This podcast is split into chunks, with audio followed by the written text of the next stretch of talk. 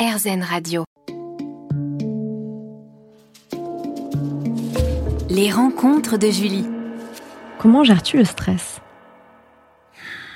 Euh, alors personnellement, moi je suis assez performant sous le stress. Mhm. C'est quelque chose qui me, Ça te booste? qui me, ouais, qui me booste énormément.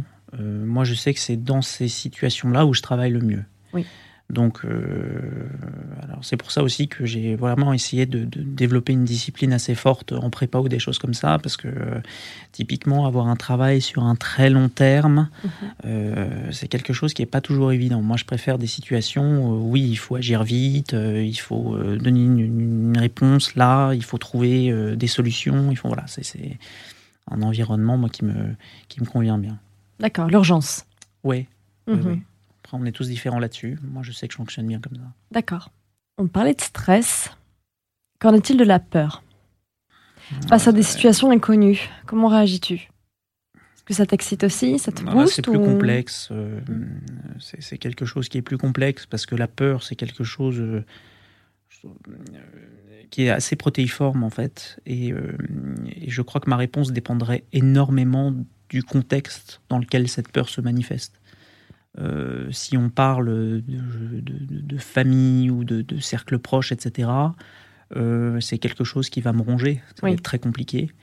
Euh, si c'est dans un cadre professionnel, bon, normalement, il n'y a pas de peur dans un cadre professionnel. C'est plus, mais à ce moment-là, oui, c'est quelque chose que j'ai envie de d'affronter. Je me dis que ça va être une nouvelle expérience, ça va Voilà. être quelque chose à, Mm. À déconstruire. Que s'il y a cette peur, euh, bon, voilà, Peur de que- pas bien finir euh, quelque chose euh, Oui, Peur d'avoir d'autres responsabilités, de nouvelles Oh, ça, voilà, la peur.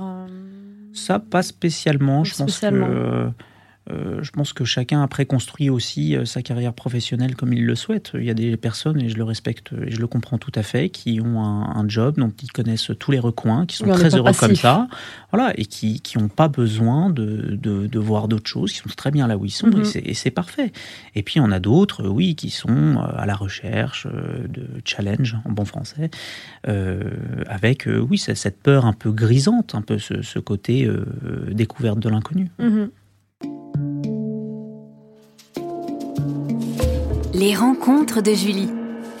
Merci d'être toujours en notre compagnie avec euh, Nicolas Licia Borono aujourd'hui.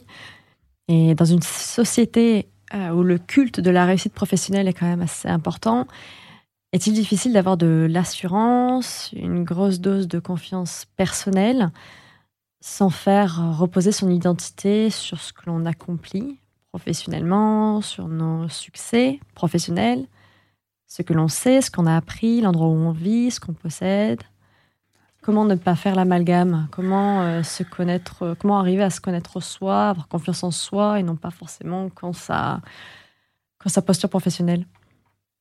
Mais ça, je crois que c'est un travail qui, euh, qui parfois peut être de longue haleine, qui passe par divers canaux. Je pense que ça, encore une fois, ça dépend de, de- chacun. Je pense que échanger avec l'autre, l'autre avec un grand 1 de manière très générale, euh, des personnes euh, d'horizons très différents, que ce soit directement de votre, euh, votre collègue de bureau, si jamais vous avez des, des questionnements par rapport au secteur professionnel, des gens de votre famille, des amis, des gens qui font absolument pas la même chose. Bon, euh, tous ces échanges-là, euh, c'est indéniable que ça va vous faire prendre beaucoup de recul. Oui. Ça va vous amener euh, parfois à vous sortir un petit peu la tête du guidon. Mhm. Euh, c'est vrai ce que tu dis. Il y, a, il y a un culte de la réussite qui est très fort. Euh, bon, vouloir progresser, réussir en soi, moi j'ai pas de, je, trouve ça plutôt bien. Après, c'est vrai que le problème c'est quand ça devient excessif, que ça commence à vous ronger, et a fortiori quand vous échouez, là ça peut être quelque chose qui vous dévore. Bon, Oui. je crois qu'il faut vraiment arriver à, à déconstruire euh, les pensées un peu parasites qu'on peut avoir à et qui consistent à se, à se remettre totalement en question en tant que- qu'individu parce Oui. que vous avez raté quelque chose. Bon, moi, j'en ai, raté des choses puisque tu parlais du milieu professionnel. Bon, moi, j'ai raté des concours. euh, Mhm. euh, bon, voilà. Euh, sur le moment, évidemment que c'est dur. Mais il faut bien comprendre que c'est une difficulté qui est liée au fait qu'on a investi du temps, de l'énergie, Oui. de l'espoir aussi dans une, dans une quête qui s'est soldée par un échec. Euh, après, ça ne veut pas dire que euh, je lui en manque rien, que euh, je vaux rien. Enfin, ça, c'est des, des choses qui sont largement excessives. Il faut vraiment décorréler euh, qui on est en tant qu'individu et euh, la réussite et la progression professionnelle. Et quand tu parles d'échec, justement, pour, le, pour aller au-delà, si on peut dire ça, tu es plutôt optimiste, non? Tourner vers l'avenir, Oh je pense qu'il faut être. pas. Voilà.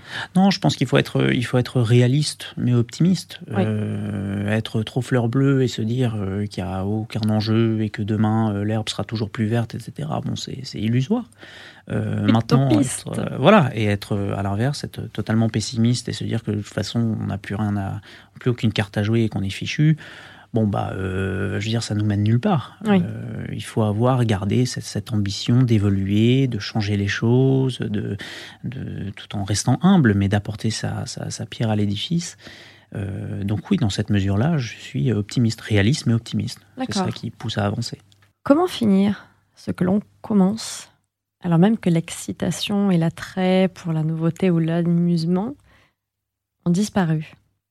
Alors ça, je crois. Alors ça, c'est un problème auquel j'ai été pas mal confronté. Donc, euh, à titre personnel, je crois que c'est un travail à faire en amont, avant de commencer l'apprentissage. Oui. C'est pas euh, après quand vous êtes au pied du mur et vous vous rendez compte que bah, vous n'avez plus vraiment l'envie que vous allez trouver une solution miracle. Je pense que quand on se lance dans quelque chose, il faut pas juste avoir, même si c'est génial, cette espèce de, de, de passion, de, de, de frisson de la nouveauté en disant je vais découvrir un truc extraordinaire. Après, c'est génial de l'avoir, mais il faut pas que ce soit que ça. Il faut comprendre pourquoi vous le faites, Oui. dans quel but, est-ce que ça va réellement vous apporter? C'est ces choses-là. aboutissants. Voilà, exactement. Et c'est ces choses-là qui, euh, qui, au moment où vous allez euh, un peu commencer euh, à avoir un manque de, de motivation, vont vous permettre de vous accrocher et de continuer. Merci beaucoup, Nicolas, Merci à toi, Julie. pour cet entretien passionnant. Merci beaucoup.